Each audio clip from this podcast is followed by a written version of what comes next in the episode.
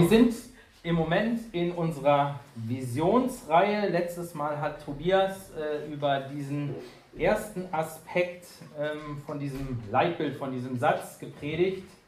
Ähm, als erlebt wollen wir einander helfen, Jesus konsequent nachzufolgen und dazu beitragen, die gute Nachricht von Jesus in jeder Ecke Potsdams bekannt zu machen. Tobias hat letztes Mal über diesen Aspekt, wir wollen einander helfen, Jesus konsequent nachzufolgen, gesprochen. Und heute soll es um diesen zweiten Aspekt gehen, nämlich Jesus konsequent nachfolgen. Was heißt das eigentlich? Und äh, genau, dieser Satz wird uns die nächsten zwei Gottesdienste auch noch äh, begleiten und hoffentlich auch noch darüber hinaus. Und ähm, um das ein bisschen besser zu verstehen, wollen wir jetzt zusammen auf den Predigtext hören. Und der findet sich in, ähm, im Markus-Evangelium beziehungsweise in den Programmheften, wenn ihr es habt. Und die Pia wird uns den Text lesen. Genau, der Predigtext steht in Markus 8, die Verse 27 bis 38. Jesus ging mit seinen Jüngern weiter in die Dörfer bei Caesarea Philippi. Unterwegs fragte er sie, für wen halten mich die Leute? Manche halten dich für Johannes den Täufer, erwiderten sie, manche für Elia und manche für, für, den, für einen der anderen Propheten. Und ihr, fragte er, für wen haltet ihr mich? Petrus antwortete, du bist der Messias. Daraufhin schärfte Jesus ihnen ein, niemandem etwas davon zu sagen. Jesus sprach mit seinen Jüngern zum ersten Mal darüber, dass der Menschensohn vieles erleiden müsse und von den Ältesten, den führenden Priestern und den Schriftgelehrten verworfen werde.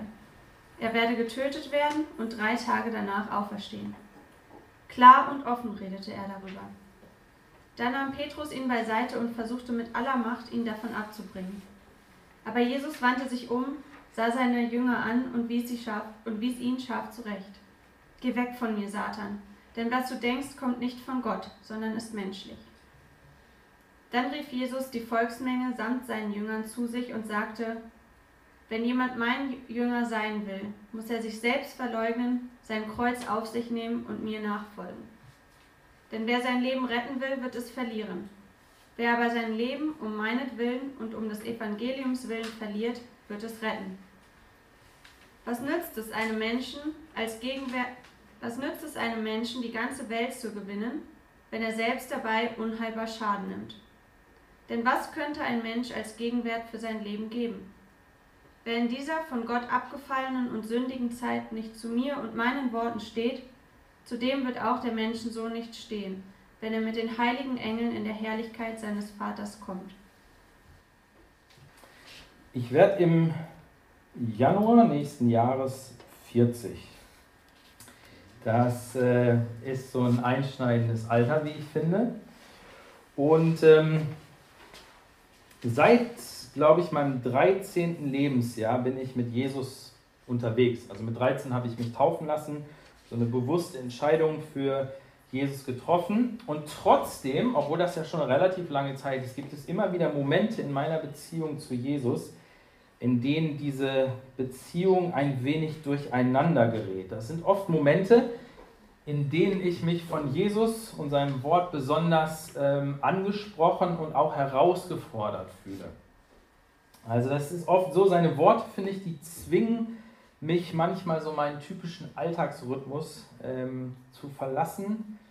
Ähm, die bringen manchmal sogar meine kleine, halbwegs rundlaufende Welt in Unordnung und irgendwie mag ich das überhaupt nicht, äh, wenn das so ist in solchen Momenten, wenn das so stattfindet, dann merke ich plötzlich, wie sehr ich eigentlich so einen zurückhaltenden, freundlichen, keine Forderungen stellenden, wenn ich ihn brauche, dann ist er da, Jesus mag. Ich weiß nicht, vielleicht kennst du das ja auch, vielleicht geht es dir auch so. Eigentlich wäre es mir lieber, ich würde einfach in Ruhe gelassen. Also ich könnte einfach mein Leben so leben, wie ich es denke, wie es richtig ist. Ich finde, das Leben ist manchmal schon anstrengend genug. Ähm, da brauche ich dann nicht noch Aussagen, die mich zusätzlich so in Unruhe versetzen. Ich würde mich viel lieber auf Stellen in der Bibel konzentrieren, die angenehm sind, die mir Mut machen, ähm, die mir Großes versprechen, die mir Leben in Fülle verheißen, was ich nebenbei bemerkt dann oft so interpretiere, wie ich gerne Leben in Fülle verstehe Kurzum, ich will einfach mein Ding machen. Also ich will einfach in Ruhe gelassen werden, mein Leben leben. Logischerweise mit dem Segen Gottes. Also ich will ja nicht irgendwie daran vorbei, aber eben dann doch mein Ding. Ich will Jesus nicht komplett loswerden. Das wäre auch schlecht. Also erstens, weil ich weiß, wirklich weiß, wie sehr ich ihn brauche, aber zweitens auch, weil ich Pastor bin und ohne ihn wäre es ein bisschen schwierig und schlecht. Ähm, und außerdem ist es auch ganz schön, in seinem Verein zu sein. Meistens zumindest. Also wenn ich ganz ehrlich bin, ich bin wirklich dankbar dafür, dass Jesus für mich gestorben ist. Ich bin dankbar dafür, dass er meine Sünde und meine Schuld, davon gibt es viel, wirklich vergeben hat und weggenommen hat. Aber trotz meiner Anerkennung und meinem ehrlichen Dank für das, was er getan hat, mache ich oft so weiter mit meinen, meinem Ding, gehe meine Wege, verfolge meinen Lebensentwurf, bis ich dann wieder von Jesus im guten Sinne aus der Bahn geworfen werde. Ich weiß nicht, kennt ihr das? Kennst du das? Ich habe mich gefragt, warum ist das eigentlich so? Ich glaube, zumindest bei mir zu erkennen, es liegt daran, dass ich auf der Suche bin nach dem guten Leben. Und vielleicht bist du das auch. Ich glaube, jeder von uns möchte eigentlich ein gutes Leben leben. Und oftmals denke ich von Dingen, die ich dann so gerne mache oder selber erstrebe, dass die mich dem guten Leben näher bringen, als Jesus konsequent nachzufolgen. Unsere Suche nach dem guten Leben.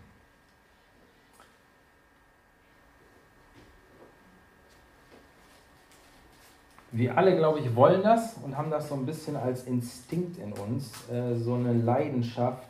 Wir wollen wirklich das gute Leben. Und ich glaube, oft sind wir enttäuscht, wenn wir es dann nicht abbekommen.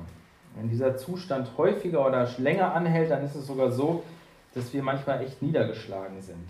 Also wenn alle anderen das gute Leben scheinbar haben, nur wir nicht, dann macht uns das äh, echt fertig, das deprimiert uns. Weil die Frage ist, wonach suchen wir eigentlich bei diesem guten Leben? Steve Timmis, von dem äh, stammt das Zitat, das ist ein Pastor aus England, der hat es einfach mal so auf den Punkt gebracht und ich dachte, eigentlich trifft das, zumindest für mich. Was ist das gute Leben, nach dem wir suchen? Ich denke, so schreibt er in dem Fall, es ist ganz einfach, das zu bekommen, was wir wollen. Wenn wir bekommen, was wir wollen, dann sind wir glücklich und zufrieden, zumindest so lange, bis wir wieder etwas anderes wollen.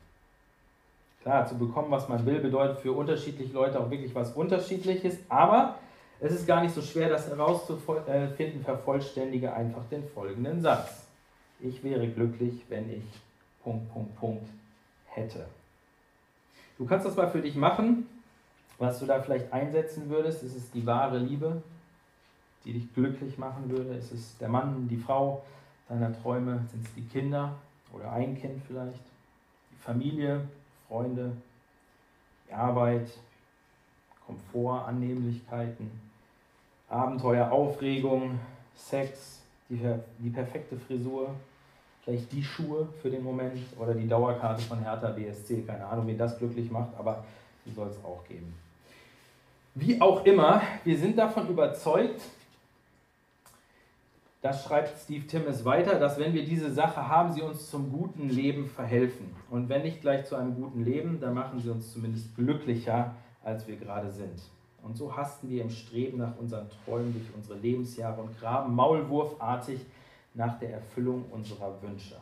Wir sind zufrieden mit unserer Unzufriedenheit, gehorsam greifen wir nach den Sternen. Wir wollen alles und folgen unseren Leidenschaften, die wir liebevoll als Träume deklarieren, oftmals um jeden Preis. Und dann kommt Jesus daher, stellt sich uns in den Weg, setzt einen Fuß in mein Leben und sagt, wenn jemand mein Jünger sein will, muss er sich selbst verleugnen und sein Kreuz auf sich nehmen und mir nachfolgen. Diese Aussage haben wir eben gehört in dem Text, die kommt im Markus-Evangelium an einem ziemlich entscheidenden Punkt. Das ist im Markus-Evangelium wirklich wie so eine Art Wendepunkt in dem ganzen Evangelium. Das ist ungefähr die Hälfte. Und ähm, das ist sehr interessant, weil die äh, Kapitel vorher, wo über Jesus berichtet wird, da gibt es so eine Frage, die im Raum steht, nämlich, dass die Leute sich fragen, wer ist das eigentlich, dieser Jesus? Wir haben ganz viele unterschiedliche Sachen mit ihm erlebt. Er treibt Dämonen aus, also von in einem Typen, wo wir sagen, ist ein absoluter Oberfreak, aber der passt nicht so in diese Kategorie, der entwickelt Kräfte, die, die unmenschlich, übermenschlich sind und Jesus geht einfach hin, jeder Schiss vor dem, Jesus geht hin, spricht ein Wort und der Mensch ist komplett normal. Er vergibt Sünden, wo alle anderen sagen, das geht doch nicht. Er ist Herr über Naturgewalt, ein Wort und der Sturm hört auf. Er heilt Kranke und so weiter. Und die Frage, die im Raum steht, ist, wer ist dieser Mann? Ist das ein normaler Mensch oder nicht? Ist das eventuell der Messias, der kommen soll? Und genau an diesem Punkt reicht Jesus diese Frage weiter an seine Jünger und fragt sie, für wen halten mich eigentlich die Leute? Und Petrus, das war ja so einer der Hitzköpfe in diesem Jüngerkreis, der übrigens dafür bekannt war, dass er immer erst redet oder handelt und dann nachdenkt. Ja, das ist typisch für ihn. Tut es in diesem Fall auch. Für wen halten mich die Leute? Ja, Elia und so weiter und so fort. Und Petrus so, du bist der Messias Gottes. Und er trifft damit den Nagel auf den Kopf.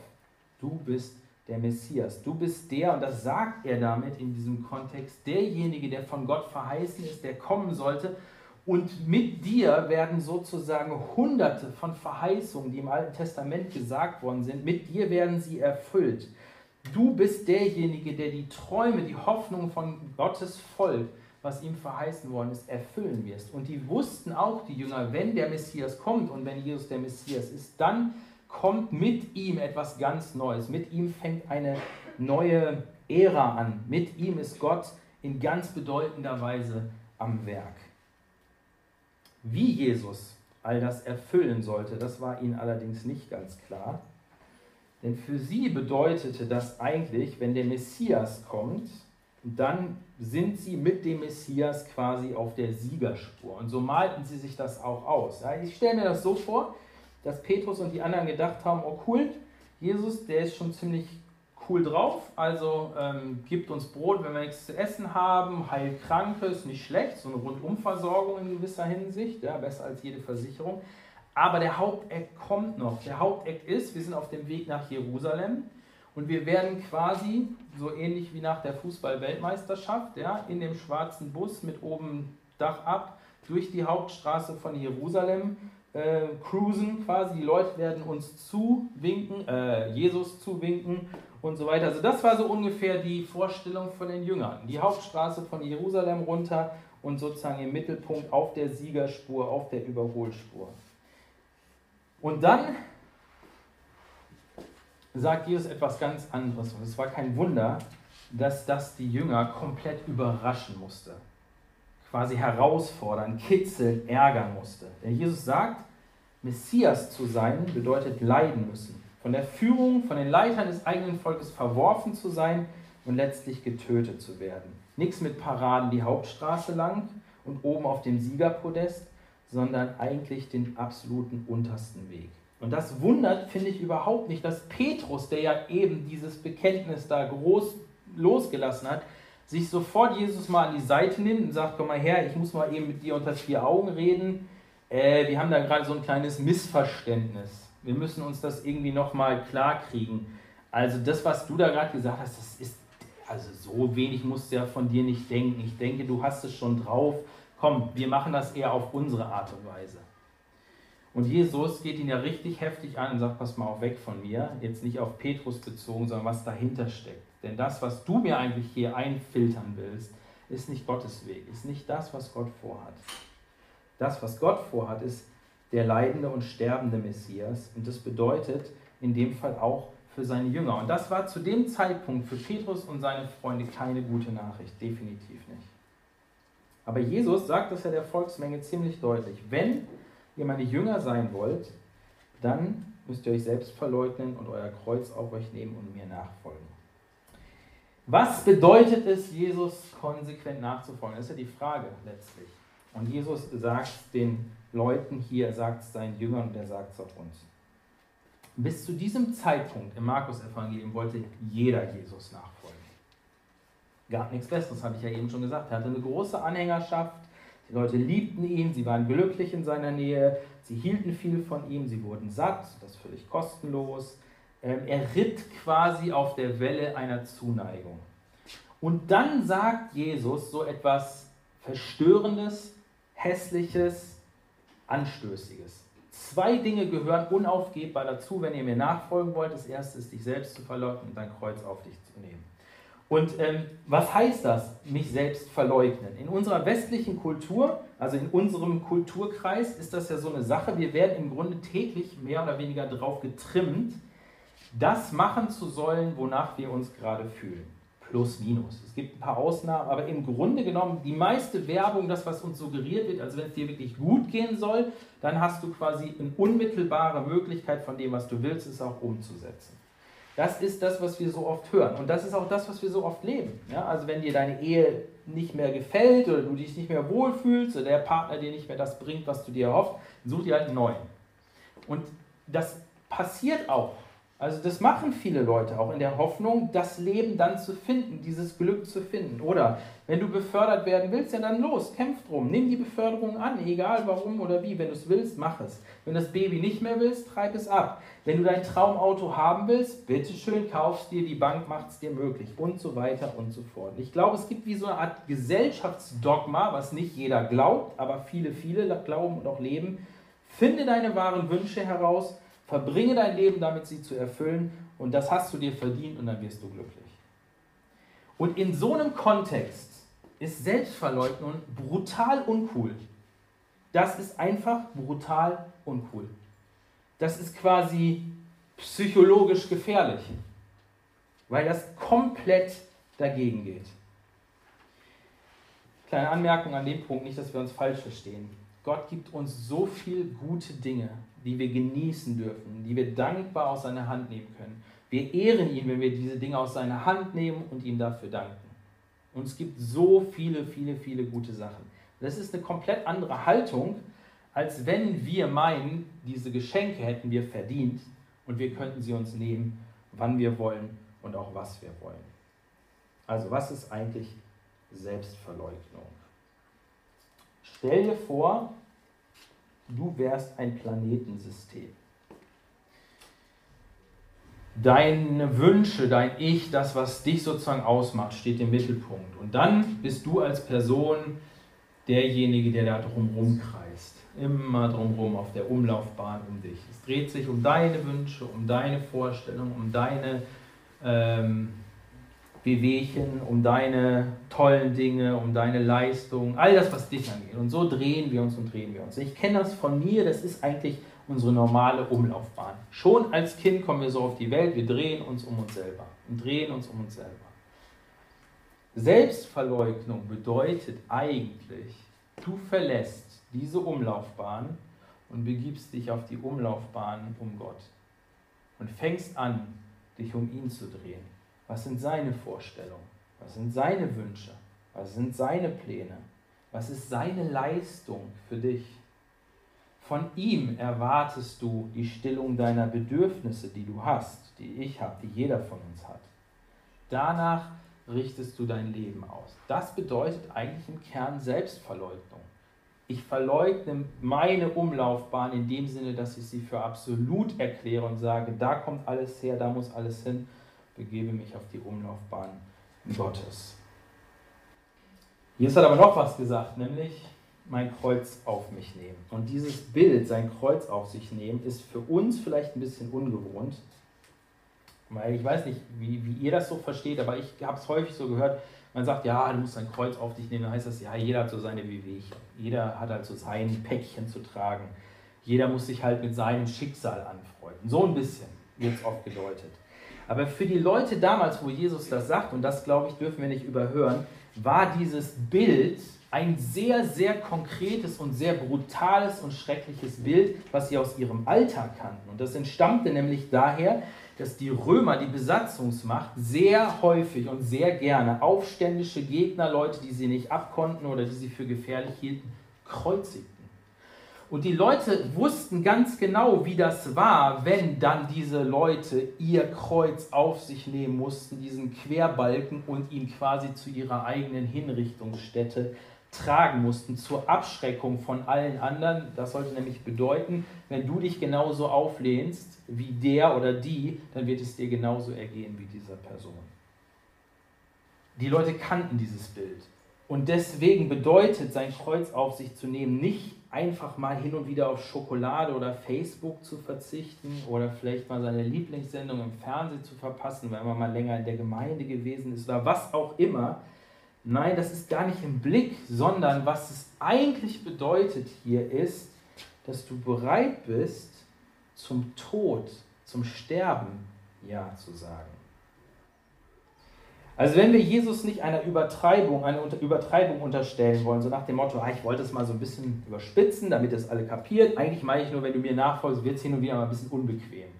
Also wenn er das nicht gesagt hat, sondern wirklich dieses Bild tatsächlich meint, dann bedeutet es, dass wenn wir Jesus nachfolgen wollen, wir unser vermeintliches Recht an unser Leben komplett an Jesus abtreten. Wenn du dich entscheidest, Jesus nachzufolgen, dann sagst du eigentlich, das habe ich nicht hier, das habe ich nur hier äh, aufgeschrieben, Jesus, ich werde dir folgen und ich weiß, dass es nicht mehr mein Leben ist. Es gehört dir und du kannst damit machen, was dir gefällt. Ich gebe meine Kontrolle an dich komplett ab. Das Krasse ist, dass Jesus an diesem Punkt aus diesen Bedingungen der Nachfolge überhaupt kein Hehl macht. Er macht da kein Geheimnis draus, sondern er erzählt es seinen Jüngern, aber er erzählt es auch der kompletten Menschenmenge. Das steht da explizit. Also er hat nicht gesagt, komm, wir gehen mal auf ein Wochenende oder so, meine lieben äh, zwölf Kollegen und so, und dann erzähle ich euch das mal, sondern er sagt, passt auf, alle mal herhören, die ganze Menschenmenge, das ist es, was meine Bedingungen sind. Das ist also nicht eine Zusatzvereinbarung für die besonders krassen oder die besonders hingegebenen oder besonders bekloppten oder wie auch immer. Das ist die Basis. Und meine Frage ist, ob dir das bewusst ist, ob das das ist, was du unterschrieben hast, als du Jesus gesagt hast, ich will dir nachfolgen. Ich merke bei mir, das ist eine Sache, dem zuzustimmen, wenn ich in einer friedvollen, gemütlichen Umgebung bin. Aber wenn ich zum Beispiel da lebe, wo ein Freund von mir lebt, in der Türkei, er ist selber Türke, und äh, er weiß ganz genau, dass diese Entscheidung für Jesus einen Haufen von Entscheidungen gegen etwas mit sich bringt. Gegen wahrscheinlich den Wunschberuf, möglicherweise gegen Teile der Familie oder die gesamte Familie, definitiv gegen seine Sicherheit. Er hat mehrere Morddrohungen mittlerweile bekommen und so weiter und so fort. Und dann ist die Sache plötzlich ganz anders. Jetzt klingt das alles brutal furchtbar, oder? Also als ich das so auf mich habe wirken lassen, dachte ich so, boah, krass. Wirklich krass. Das klingt echt so ein bisschen wie äh, Harakiri. Also warum um alles in der Welt sollte man das tun? Sind wir alle lebensmüde? Warum schreiben wir uns das auf die Fahne ähm, bei Erlebt, dass wir Jesus konsequent nachfolgen wollen, wenn es das bedeutet? Gestern ähm, war ich mit meinem Ältesten unterwegs. Wir haben hier schon was ins K2 gebracht und auf dem Rückweg äh, dudelte das Radio vor sich hin. Dann lief irgendein Song im Radio, den ich nicht kannte, ähm, aber klang ganz cool, fand ich so. Und dann ist mir eine Zeile in diesem Song aufgefallen. Ich denke, ich habe sie auch äh, relativ gut behalten. Da hieß es so auf Englisch: I am ready to give up my life for you. Also ich bin bereit, mein Leben aufzugeben für dich. Das war ein Liebeslied. Da habe ich plötzlich gedacht, stimmt. Die Sprache, sein Leben aufzugeben, sich selbst zu verleugnen, ja, in gewisser Hinsicht sein Leben wirklich in die Waagschale zu werfen, ist uns gar nicht so fremd. Das kennen wir alle. Es ist die Sprache der Liebe. Wenn wir jemanden lieben, dann sind wir bereit oder wir werden bereit oder wir sind teilweise bereit, unser Leben für diese Person zu geben. Das ist ja oft das Problem, ja, auch in der Liebe, dass wir dann manchmal äh, vielleicht doch nicht ganz so bereit sind, wie wir denken. Aber im Kern ist das Liebe, wenn wir bereit sind, unser Leben für den anderen zu geben. Das ist quasi eigentlich die höchste Form der Liebe. Jesus sagt das selber, es gibt keine größere Liebe als der, dass jemand sein Leben lässt für seine Freunde. Und das hat er dann ja auch getan. Mit anderen Worten, das Selbstverleugnen und das Kreuz auf sich zu nehmen, funktioniert nur in diesem Kontext, wenn ich Jesus liebe. Wenn ich verstanden habe, dass er zuerst mich geliebt hat und genau das für mich getan hat, erst dann kann ich bereit sein und will ich bereit sein, ebenfalls mein Leben für ihn zu geben. Mich manchmal überraschen zu lassen, wie gut das ist, aber grundsätzlich mein Recht an meine Selbstbestimmung, an meine Vorstellung von einem guten Leben an ihn abzutreten. Und ich glaube, auf dieser Grundlage erschließen sich auch dann die anderen Gründe, die Jesus noch nennt. Er sagt dann nämlich weiter in den Versen 35, denn wer sein Leben retten will, wird es verlieren, wer aber sein Leben um meinetwillen und um des Evangeliums willen verliert, wird es retten. Was nützt es einem Menschen, der die ganze Welt, äh, wenn er die ganze Welt gewinnt, wenn er selbst dabei unheilbaren Schaden nimmt? Denn was könnte ein Mensch als Gegenwert für sein Leben geben? Wer in dieser von Gott abgefallenen und sündigen Zeit nicht zu mir und meinen Worten steht, zu dem wird auch der Menschensohn nicht stehen, wenn er mit den heiligen Engeln der Herrlichkeit seines Vaters kommt.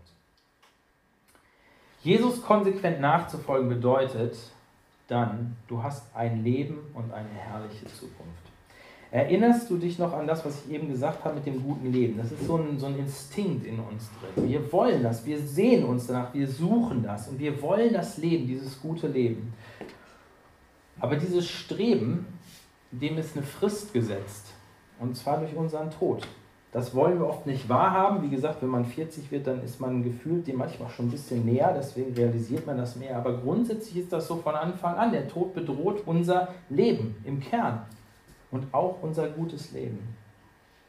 Und wir versuchen doch unserem Leben oder unser Leben insofern zu retten, dass wir ihm Erfüllung geben wollen, dass wir unserer Existenz irgendwie Sinn geben wollen, indem du dir vielleicht ein bleibendes Erbe erschaffst, indem du dir einen Namen machst, indem du das Leben in vollen Zügen genießt oder Reichtümer anhäufst oder vielleicht auch einfach nur ein gut bürgerliches Leben führst, zweimal im Jahr in Urlaub fährst, eine Familie gründest oder vielleicht bist du Künstler, Kunst schaffst, dich in die Philosophie stürzt oder was auch immer wir sozusagen suchen. Aber das ist in uns drin, wir wollen das. Und Jesus sagt hier so krass, du kannst die ganze Welt gewinnen, du kannst die Weltherrschaft gewinnen, du kannst alle Güter dieser Welt gewinnen. Aber was hilft es dir denn, wenn du dadurch sozusagen das Wesentliche verlierst, nämlich dein Leben in mir, in Jesus. Wenn der Tod da ist und der kommt, unweigerlich ist das alles vorbei. Was nützt es dem ganzen Menschen, äh, was nützt es einem Menschen, die ganze Welt zu gewinnen, wenn er selbst dabei unheilbaren Schaden nimmt? Was könnte der Mensch als Gegenwert für sein Leben geben? Und die Antwort ist ganz einfach, es ist nämlich eine rhetorische Frage, nichts. Er kann nichts geben. Was wir brauchen, ist jemanden, der uns von dem Tod rettet, der uns von diesem Damoklesschwert rettet, was über unserem Leben ist, der uns wahres Leben gibt. Und dieser jemand ist Jesus. Dieser jemand ist Jesus, der genau das verspricht. Wenn du dein Leben um Jesu Willen verlierst, dann wirst du es gewinnen.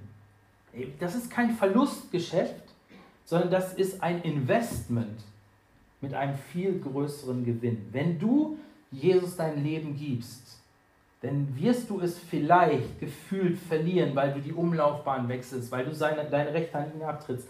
Aber im Endeffekt wirst du es gewinnen.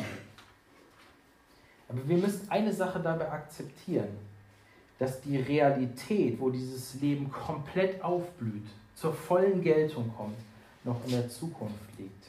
Das wahre Leben kommt erst noch und es kommt mit Jesus. Und diese Realität, die malt Jesus auch seinen Jüngern vor Augen und da macht er auch kein Geheimnis daraus. Er sagt nicht, passt auf Leute, wenn ihr mir nachfolgt, in diesem Leben wird alles perfekt, es wird alles super, ihr braucht keine Angst mehr, habt keine Sorgen mehr. Nein, das ist nicht so. Das Leben in ohne Sorge, ohne Leid, ohne Tod, in Herrlichkeit mit ihm vereint, kommt noch. Das heißt nicht, dass unser Leben jetzt schon äh, brutal daneben äh, läuft, das nicht. Aber es ist alles vorläufig und es hat diese Überschrift von ich gebe mein Leben auf, ich verleugne mich selber und ich bin bereit, mein Kreuz auf mich zu nehmen. Aber das Eigentliche, das Mächtige, das Herrliche, das Unwiderstehliche, das Wunderbare, das Schöne mit Jesus kommt noch. Und aus dieser visionären Perspektive müssen wir leben. Wenn wir das rausnehmen, wenn wir meinen, wir können nur hier innerweltlich die Erfüllung finden, haben wir keine Chance. Das funktioniert nicht. Das hat Jesus nie verheißen. Darin ist die Bibel so sonnenklar.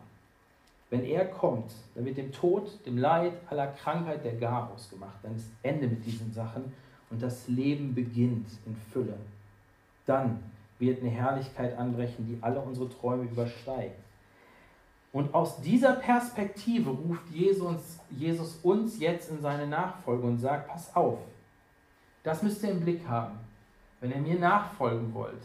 Weil sonst, ähm, wenn wir alles nur innerweltlich erwarten, dann sind das Opfer, die wir nicht bereit sind zu geben. Aber wenn wir wissen, dass eigentlich hier kommt und wenn wir Jesus unser Leben anvertrauen, dann werden wir das wahre Leben gewinnen. Dann sind wir bereit und in der Lage, ihm wirklich nachzufolgen. Und darum geht es. Darum geht es, dass wir uns gemeinsam als erlebt, da immer wieder drin ermutigen. Gemeinsam, da hat Tobi letztes Mal darüber geprägt, wir brauchen einander, weil uns das oft flöten geht. Und weil wir denken so, ja, wo ist denn die Realität? Wo ist denn das, was Jesus verheißen hat? Und so weiter. Wir brauchen einander, um uns darin zu ermutigen und zu bestärken.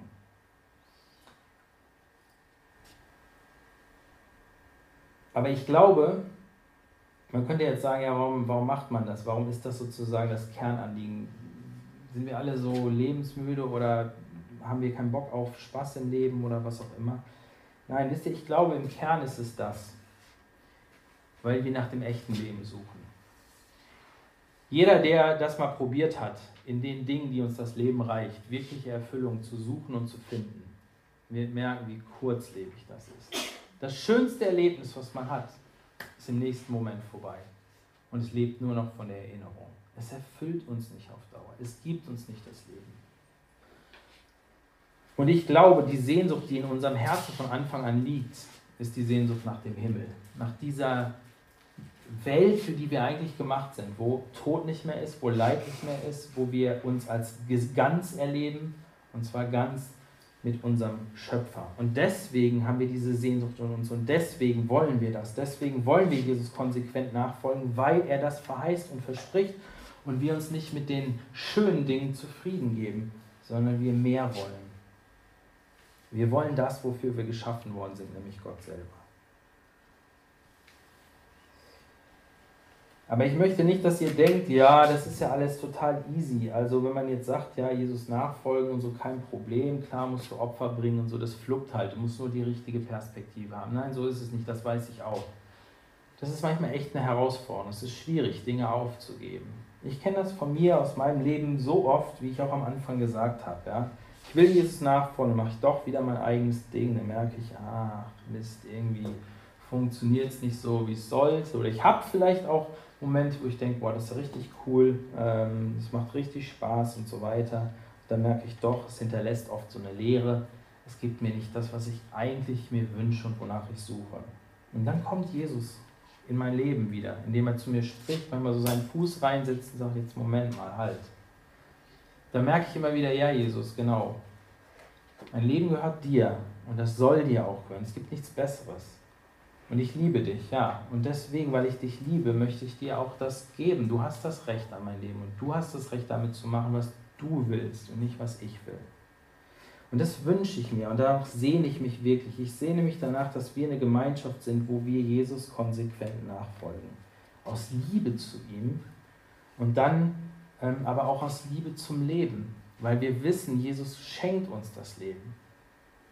Das ist kein Verlust letztlich, sondern es ist so, wie Jesus sagt, wer sein Leben um meinetwillen verliert, der wird es gewinnen. Darum geht's. Amen.